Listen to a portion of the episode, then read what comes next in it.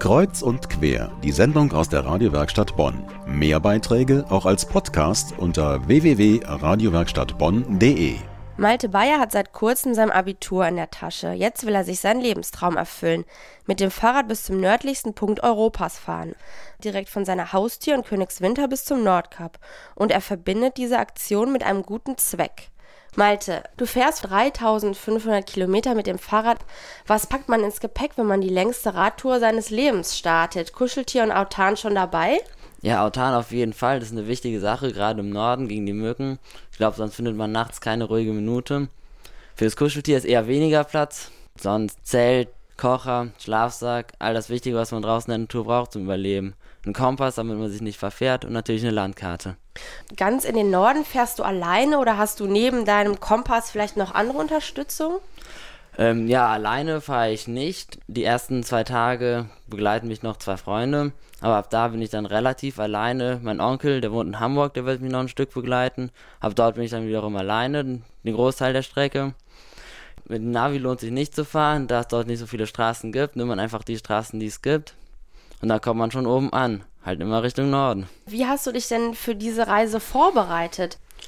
Ja, im Prinzip vorbereitet habe ich mich einmal natürlich habe ich viel trainiert, bin immer mit dem Fahrrad zur Schule gefahren und zurück und jetzt wo das Abi fertig ist, auch natürlich morgens früh aufgestanden, damit man nicht in der warmen Sonne fahren muss. Dann kann man mal schon schöne Touren fahren. Ja, ansonsten musste ich natürlich auch alles andere vorbereiten, wie Material besorgen. Das hat schon viel Zeit in Anspruch genommen, aber wenn man ein bisschen guckt, findet man auch gutes Material. Und warum möchtest du ans Nordkap fahren? Warum zum Beispiel nicht in den Süden Europas?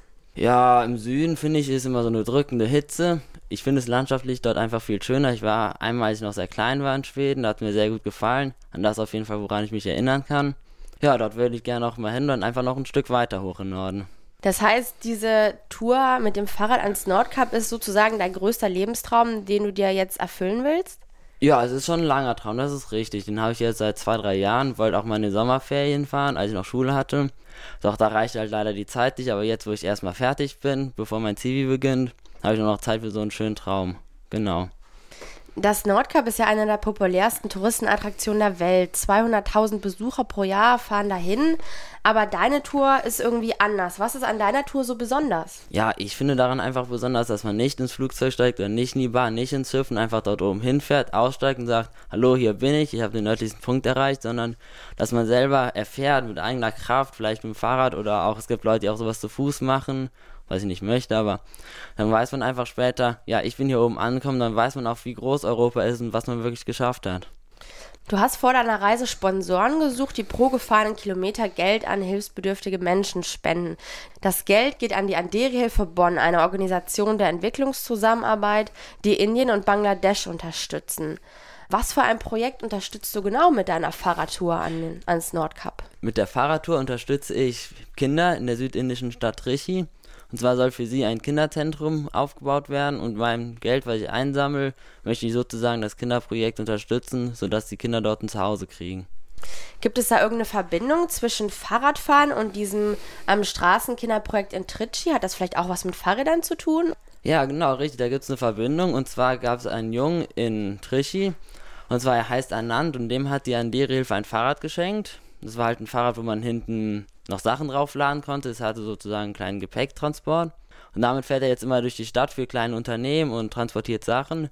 Die geben ihm dann ein Taschengeld oder halt einen Lohn. Und er hat sozusagen sein Leben gesichert. Und da dachte ich mir, er fährt mit dem Fahrrad, ich fahre mit dem Fahrrad. Beide können davon damit irgendwas bezwecken. Das ist die Verbindung. Warum spendest du das Geld für einen guten Zweck? Wie bist du auf diese Idee gekommen? Ja, ich finde es selber persönlich sehr wichtig, auch anderen Menschen der Welt zu helfen, wenn man mal die, die heutige Welt sich anschaut. Finde ich es einfach unfair, was wir haben, was die anderen nicht haben. Da dachte ich, man muss auch was tun, vielleicht ein Zeichen setzen. Und gerade für einen Ex-Schüler, einen jungen Menschen ist es schwierig, viel Geld zu spenden aus eigener Tasche. Deswegen habe ich auch mit diesem Projekt einfach Gelder gesammelt, worüber ich dann weiter spenden kann, damit auch anderen Menschen geholfen wird. Am Nordkap gibt es ein Restaurant, eine Kapelle und ein Postamt, in dem man ein Nordkap-Diplom erhält. Was machst du eigentlich, wenn du am Nordkap ankommst? Holst du dir ein Diplom im Postamt? Später bestimmt schon, aber erstmal werde ich sicherlich die Aussicht genießen, wenn die Sonne mal scheint, was zwar nicht oft ist, aber vielleicht habe ich ja Glück.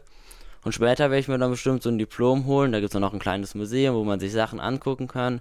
Und auch einen Film, wo man auch mal das Nordkap in der Sonne sieht, falls ich es nicht live erlebe. Und dann fährst du mit dem Fahrrad wieder zurück nach Königswinter? Äh, nein, das ist mir dann doch etwas zu weit. Wie ich zurückkomme, da steht noch nicht ganz fest, dass dort im Norden keine Bahn gibt. Man kann entweder mit den Hurtigrouten fahren, das muss man dann vor Ort mal klären. Und ansonsten gibt es noch Überlandbusse. Das wird dann noch ein kleines Abenteuer, wie ich zurückkomme.